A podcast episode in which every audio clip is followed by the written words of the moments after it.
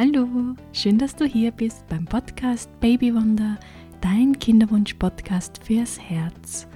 Mein Name ist Monika Sageda und meine Vision ist es, Frauen, aber auch Männer mit noch unerfülltem Kinderwunsch mental und emotional zu begleiten.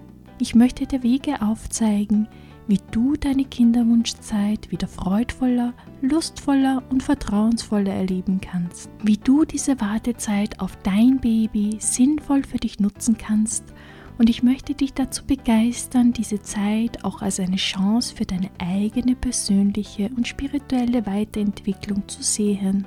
Dafür bin ich hier und dafür ist dieser Podcast hier. Aller Heiligen, aller Seelen, Trauer und Tod darf in diesen Tagen gesehen und gelebt werden.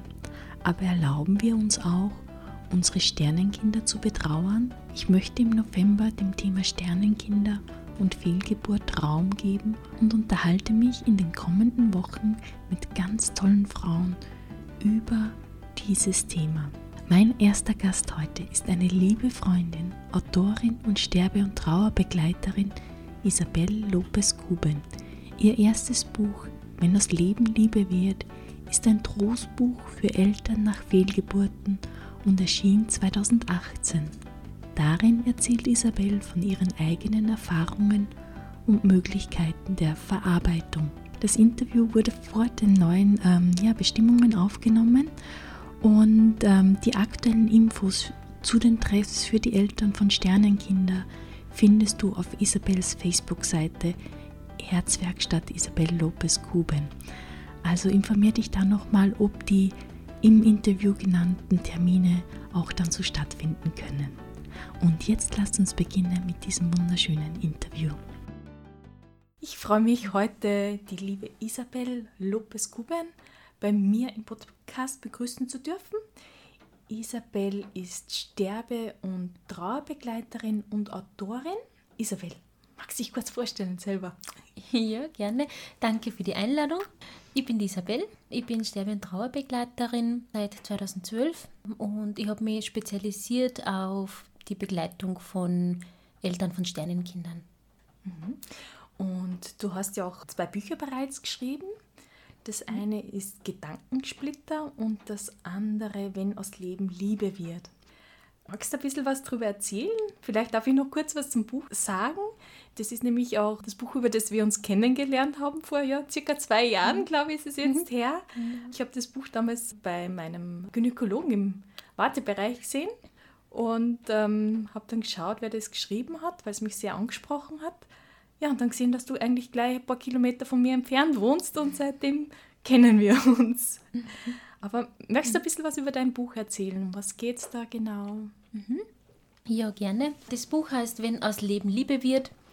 Und in dem Buch verarbeite ich so ein Stück weit die eigene Fehlgeburt. Und ergeben hat sich das so, ich war bei einem Vortrag und da ging es auch ums Sterben und Dinge, die wir, ja, die wir vielleicht noch nicht verarbeitet haben. Und dann ist mir das eingefallen. Also es war dann schon fünf Jahre her und mir ist eingefallen, dass da einfach was ist, was ich mir noch nie angeschaut habe. Und mit dem Gedanken ist auch die Trauer darüber gekommen und meine Art und Weise, Dinge zu verarbeiten, ist immer, immer gern das Schreiben eben. Und so habe ich dann begonnen zu schreiben. Es war nie ja, das Ziel, dass es ein Buch wird, aber es hat sich dann so ergeben. Ich habe dann auch diesen Titel eben in, in Gedanken gehabt und auch wie das Coverbild ausschauen sollte, eben links und rechts meine Kinder und eines im Herzen. Du hast ja mittlerweile zwei Kinder, genau, genau. die sind, darf man sagen, wie alt sie sind? Ah, ja, vier und fünf. Genau, ein Bub und ein Mädel, ganz, ganz genau. liebe Kinder. Mhm.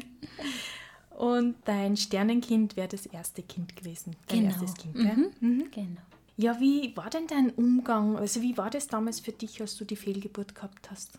Obwohl, Fehlgeburt, eigentlich gefällt mir der Name gar nicht. Wie geht es denn dir mit diesem Begriff? Ja, das Wort Fehlgeburt, äh, das gefällt mir auch nicht so gut. Das ist natürlich ja in der Gesellschaft, ähm, wird so genannt und ja, mit einer Selbstverständlichkeit.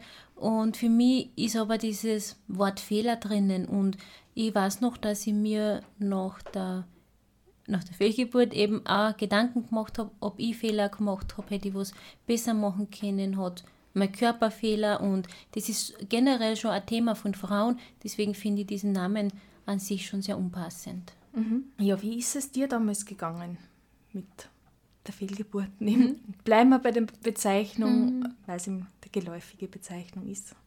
Ja, es war natürlich schon ein Schock, aber es war dann für mich auch so, ja, ich, ich habe dann das Gefühl gehabt, ich bin damit im Frieden, weil ich mir auch gesagt habe, es ist eh alles so, wie es sein soll und ich habe dann wirklich kurz darauf das Gefühl gehabt, ich bin damit im Frieden und habe das eigentlich, ja, beiseite geschoben eigentlich und äh, jetzt im Nachhinein weiß ich natürlich, dass ich es eher verdrängt habe. Habe dann mir diese Trauer nicht erlaubt und ja, bin dann einfach so meinen Weg weitergegangen und selbst bei den bei die Folgeschwangerschaften war mir das immer noch nicht bewusst, obwohl die Anzeichen ja schon ganz deutlich da waren, dass ich eben auch starke Verlustängste hatte und so und mir wäre nie der Gedanke gekommen, dass es an dem liegen könnte. Mhm. Hast du damals mit wem darüber gesprochen, über der Fehlgeburt? Oder hast du das für dich alleine bearbeitet, abgeschlossen, zur Seite geschoben? Ja, mehr oder weniger alleine, aber ich kann mich jetzt erinnern, dass ich einer Freundin davon erzählt habe. Und ich kann mich auch erinnern, dass sie das ziemlich abgetan hat und danach habe ich dann nie wieder mit jemandem darüber gesprochen. Mhm. Und warum fällt es uns denn eigentlich so schwer, über Fehlgeburt zu sprechen und auch Fehlgeburten zu betrauern, unsere Sternenkinder zu betrauern dann? Ja, das hat sicher verschiedene Gründe. Das eine ist sicher, dass die Gesellschaft in der Frühschwangerschaft das noch nicht als, als Wesen, als Mensch betrachtet. Das macht es zum einen aus. Aber auch, dass wir in der Gesellschaft generell uns schwer tun mit Trauer. Also wir möchten auch keinen trauernden Menschen begegnen, weil das auch immer unsere eigenen Wunden aufzeigt. Mhm. Und deswegen vermeiden wir es bestmöglichst mit Trauernden in Kontakt zu kommen, weil es uns im Grunde ja auch selber wehtut oder an alte Verluste eben erinnert. Mhm. Ich erlebe das auch ganz oft bei meinen Kinderwunschkundinnen, die ein Sternenkind haben, dass sie dann sagen, ja, irgendwie ist das ja gar nicht real gewesen, man hat ja das Kind noch gar nicht in Arm halten können oder man hat es vielleicht auch noch gar nicht gespürt und da fehlt dann irgendwie auch so der Bezug dazu, ja, vielleicht habe ich mir das ja auch nur irgendwie so eingebildet oder so. Wie siehst du das? Also, oder wie empfindest du das? Wann, wann fängt für dich Leben an? Oder wann, wann ist ein Kind real?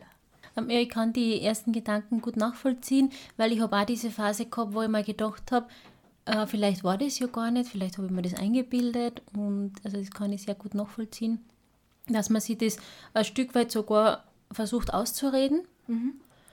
Und ja, ab wann beginnt Leben? Das ist eine spannende Frage. Für mich ist es eigentlich ab, ab dem Zeitpunkt, wo ich eine Verbindung dazu habe, wo ich weiß, da ist, da ist Leben in mir, ab da entsteht schon eine Verbindung, mhm. eine Mutter-Kind-Verbindung, okay. auf jeden Fall.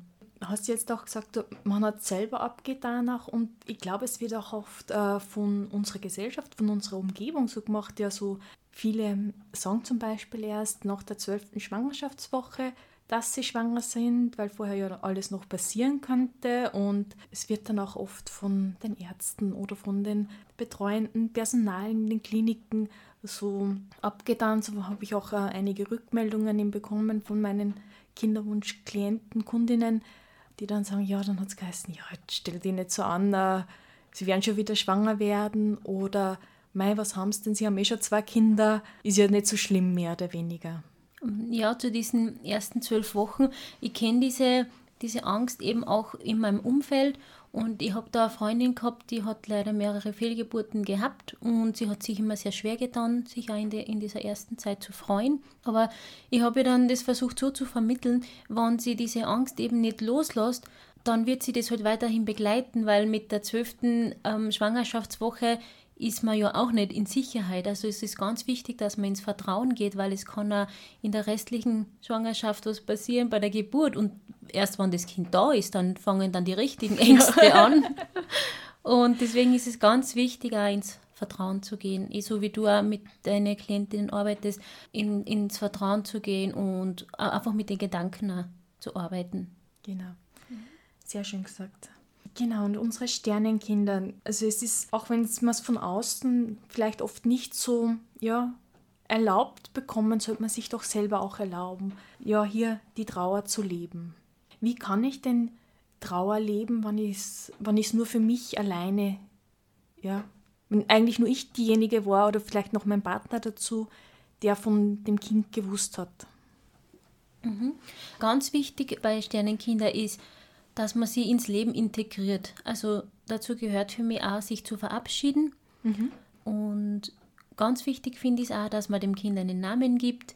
Ganz gleichgültig, ob man das Geschlecht schon gewusst hat oder nicht. Man kann sich da einfach reinspüren und den Namen geben, den man als Impuls eben bekommt und diesem Kind quasi einen, einen Platz auch in der Familie geben, auch symbolisch. Man kann sich da irgendwie eine, eine Figur oder einen Stern oder ein Herz als Symbol aussuchen und das auch gedanklich und auch eben in den Räumen integrieren. Mhm. Und was ich auch noch ganz schön finde, ist, wenn man dem Kind einen Brief schreibt.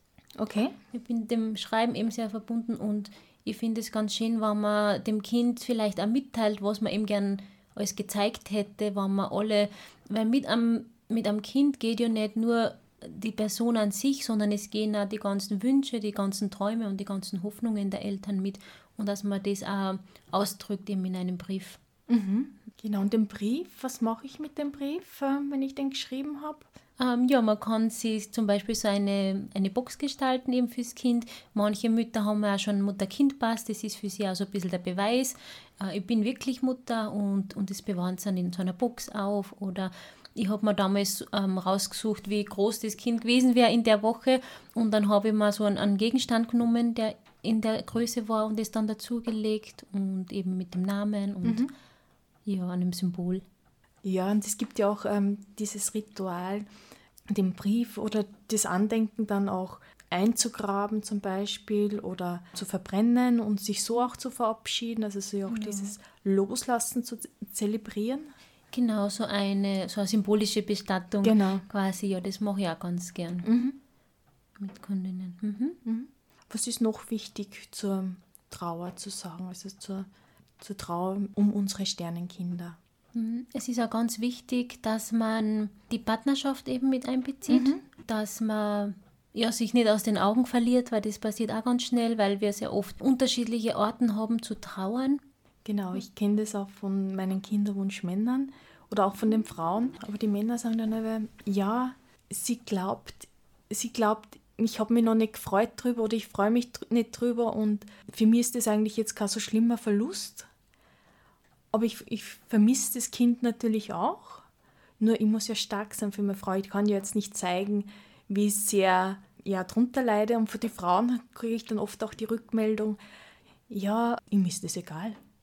Findest du so, als wäre nichts passiert? Mhm.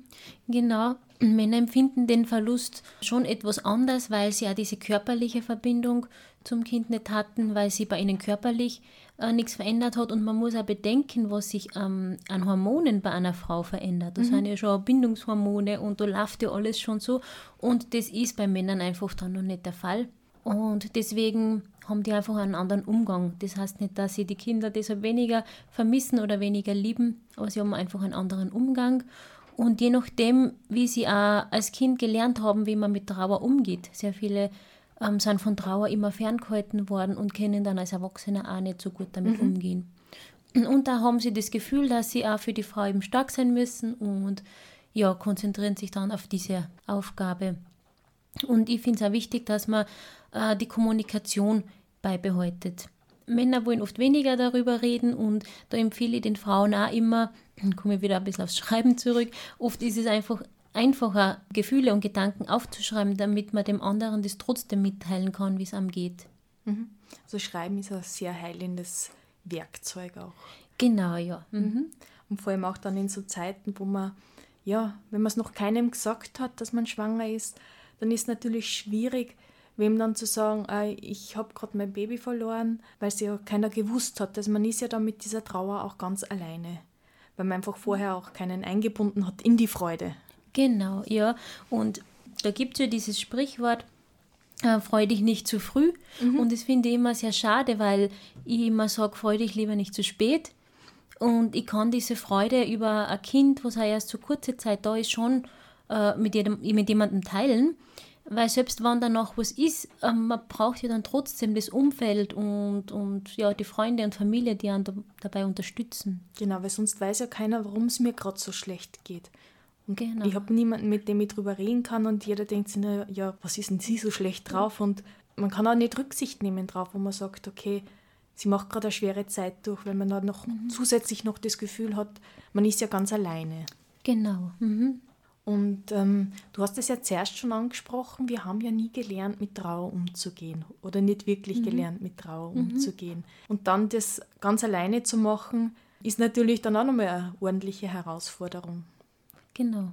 Du hast ja im Vorgespräch auch schon erzählt, dass du auch bei dir in der Arbeit immer merkst, ähm, dass wenn sich dann die Frauen öffnen und doch mit einer Freundin drüber sprechen, dass dann auch sehr oft die Rückmeldung kommt, ja, mir geht es genauso. Ich habe ja auch schon eine Fehlgeburt gehabt und, und man erst dann merkt, wie viel da eigentlich im eigenen Umfeld auch betroffen sind.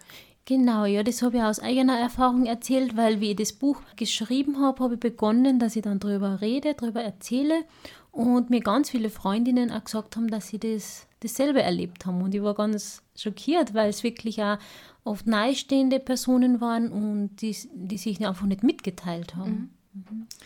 Was hättest du dir denn damals gewünscht aus heutiger Sicht, dass anders gewesen wäre? Nach meinem Erlebnis. Mhm. Ja. Mhm. Ja, zum einen hätte ich mir gewünscht, dass ja über generell, dass Ärzte einfühl, einfühlsamer werden, dass da ja, dass da Weiterbildungen für sie gibt und, und dass sie auch das aus, ähm, aus dem Mund auch von betroffenen Frauen hören, wie das für sie ist, wenn von Zellhaufen zum Beispiel gesprochen wird oder solchen Dingen, dass da eine gewisse Sensibilität passiert. Und was mir auch wichtig ist, dass man vielleicht irgendwas auch an die Hand kriegt, wäre schön gewesen. Ich verteile auch immer gern da gibt es einen Verein für Sternenkinder, äh, so kleine Trostboxen und die liegen dann auch bei den Gynäkologen auf. Und wenn man sowas erlebt, ist es einfach schön, wenn man irgendwas in die Hand kriegt, irgendwas zum Festhalten. Das hätte ich mir gewünscht. Mhm. Und natürlich auch das Verständnis vom Umfeld. Okay. Du hast es jetzt auch äh, kurz angesprochen, der Verein für Sternenkinder. Und mit einer Kollegin mit dir, äh, von dir gemeinsam veranstaltest du ja auch so Selbsthilfeabende für verwaiste Eltern. Genau, dieses Treff, das haben wir organisiert. Äh, einmal im Monat ist es immer. Das mhm. Treffen mhm. ist kostenlos und ist für alle Betroffenen. Genau. Genau, das ist vor Ort, gell? Das genau, ist das ist vor Ort, genau. Vor Ort. Aber jetzt werden wir das auch online anbieten okay. durch die Umstände, mhm. genau, die das einfach erfordern. Gibt es für die Online- ähm, Treffs schon Termine oder? Äh, die Termine werden eh die, die gerade gleichen in Planung. bleiben. Also die werden eh die gleichen bleiben, okay. falls wir da aus irgendwelchen Gründen dann uns nicht vor Ort treffen könnten, dass wir da ausweichen also, dass wir zum Termin können. Genau. Und da können dann natürlich andere, die von weiter weg sind, dann dazu kommen. Ach, das ist ja toll. Mhm. Mhm. Sehr schön. Genau, die findet man, die Termine findet man bei dir auf der Homepage, oder? Ja, genau. Ich sehe mein Name eben www isabel-lopez-kuben.at. Genau, ich setze das dann auch noch in die Shownotes rein. Dann kann es ja jeder finden. Wann ist der nächste Termin? 14. November. Am 14. November. Super. Wir haben es ja schon kurz angesprochen, oder du hast es bereits kurz angesprochen, wie man den, dem Sternenkind am Platz in unserem Leben geben kann. Wollen wir uns da noch mal ein bisschen mehr drüber unterhalten? Warum ist denn das auch wichtig, dass das Kind einen Platz in unserem Leben hat. Mhm. Ja, es ist zum einen zum Verarbeiten wichtig und zum anderen ist es aber auch wichtig aus systemischer Sicht, weil einfach jeder Mensch oder in jedem System gibt es für jeden Menschen einen Platz und es ist ganz wichtig, dass man dem Menschen, der da nicht geboren werden hat dürfen, einen Platz gibt im System, weil die, weil es sonst Auswirkungen hat auf die, die dann nachkommen. Mhm. Es okay. ist auch also ich arbeite ja auch systemisch bei mhm. meinen Kinderwunsch-Coachings und da sieht man ja auch ganz oft, dass eben die Sternenkinder den Weg für die nachkommenden Kinder noch blockieren, weil hier was noch nicht aufgelöst ist, äh, hier die Trauer vielleicht auch noch nicht ähm, akzeptiert worden ist und, und das Kind nicht den Platz kriegt, den es eigentlich systemisch hat. Genau. Und viele tun sich natürlich auch schwer, weil sie sagen, sie spüren da keine Verbindung dazu oder haben sich einfach mit sich selber auch noch nicht so beschäftigt. Und da empfehle ich ja immer diese Übung, dass man das Kind einfach gedanklich einmal einen ganzen Tag mitnimmt und dem Kind auch gewisse Plätze zeigt, mhm. die's, also die man vielleicht aufgesucht hätte mit dem Kind oder dass man ja einfach Dinge zeigt, die, die schön sind da auf dieser Erde und es gibt auch den den Eltern wieder neue Energie einfach, weil sie auch selber wieder diese schönen Plätze entdecken und so langsam wieder ein bisschen in die Freude mhm. kommen und auch, dass man, ja, dass man das Kind einfach gedanklich einmal einen ganzen Tag mitnimmt. Mhm. Da habe ich einmal die Rückmeldung, dass das sehr hilfreich war. Sehr schön. Ich höre da jetzt schon den einen oder anderen Einwand in, in Gedanken, wo jemand sagt, aber das würde mich ja zu sehr schmerzen. Dieses zu wissen, ja, das hätte sein können, aber es ist ja nicht so. Und ich habe ja bisher auch kein weiteres Kind bekommen. Also ich bin ja immer noch Kinderwunschfrau und weiß nicht, ob ich irgendwann ein Kind bekomme. Und das würde mir eigentlich zu sehr schmerzen, mich damit mit dem verlorenen Kind, also mit dem Sternenkind auseinanderzusetzen. Und da ist es, glaube ich, dann auch ganz wichtig, hier die Trauer zuzulassen, oder? Ja. Und hier auch die Trauer, wirklich das Kind auch betrauen zu können, um dann auch es als Teil des Lebens anzusehen. Genau, und da muss ich jetzt auch sagen, durch Trauer, gibt, also in der Trauer gibt es einfach keine Umwege. Man muss durch die Trauer durchgehen und erst dann kommt man eigentlich bei der Heilung an. Mhm. Und natürlich schmerzt es, wenn, ja, wenn man da durchgeht, aber das ist ja auch, das ist Trauer auch. Also ich will Trauer gar nicht schön reden. Es ist schmerzhaft, es ist nicht angenehm, wir wollen das alle nicht erleben. Aber Fakt ist, dass es einfach da ist und ungelebte Trauer hat seine Konsequenzen und beeinträchtigt uns auch in unserem restlichen Leben. Und irgendwann holt sie uns ein. Genau. Also in, in ganz alltäglichen Situationen, auf einmal ist sie da und dann hat man noch weniger das Gefühl, was, oder dann hat man einfach das, das Gefühl, was ist jetzt auf einmal los? Genau. Mhm. Du hast jetzt erst im, im Vorgespräch auch erzählt, wie der eine Baum gefällt worden ist. Von dieser Klientin, genau. genau und da war das so, dass sie das Gefühl hatte, sie hatte da also die Fehlgeburt verarbeitet und sie wollte auch da nicht näher drauf eingehen, was ich natürlich respektiert habe. Aber es war dann so, dass, ähm, ja, ich glaube, das war sogar ein Jahr später, ist bei ihnen im Garten ein Baum gefällt worden und sie war so traurig, sie hat so um diesen Baum geweint und ist da im Garten gesessen und ähm, ja, das war für sie ganz furchtbar. Und natürlich war dem Umfeld bewusst, dass es jetzt nicht wirklich um diesen Baum geht, aber da ist einfach diese Trauer, die hat sich dann nochmal zeigen dürfen, hat sie, sie hat es dann auch verarbeiten dürfen und ja, so hat sie dann gestärkt mhm. wieder weitermachen können. Genau, und deswegen ist es einfach, glaube ich, auch wichtig, sich die Zeit gleich direkt zu nehmen und hier auch wirklich sich mit der Trauer auch auseinanderzusetzen, denn irgendwann kommt sie und holt uns ein. Und ja, genau. Und das Bild, was mir dazu auch so gut gefällt, ist, jede ungeweinte Träne stellt sich nur hinten an. Mhm. Das heißt, irgendwann kommt sie wieder. Irgendwann kommt sie. ja, gut.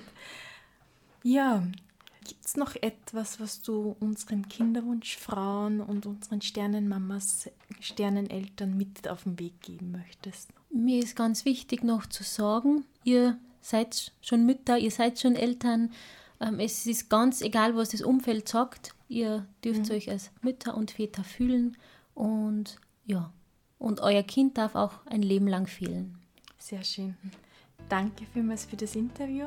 Danke für die Einladung. Und äh, wie gesagt, ich gebe in die Shownotes nochmal rein deine Internetadresse, den Titel deines Buches. Mhm. Man kann es ja auch, äh, man kriegt es überall, wo man Bücher kaufen kann, gell? Genau. genau.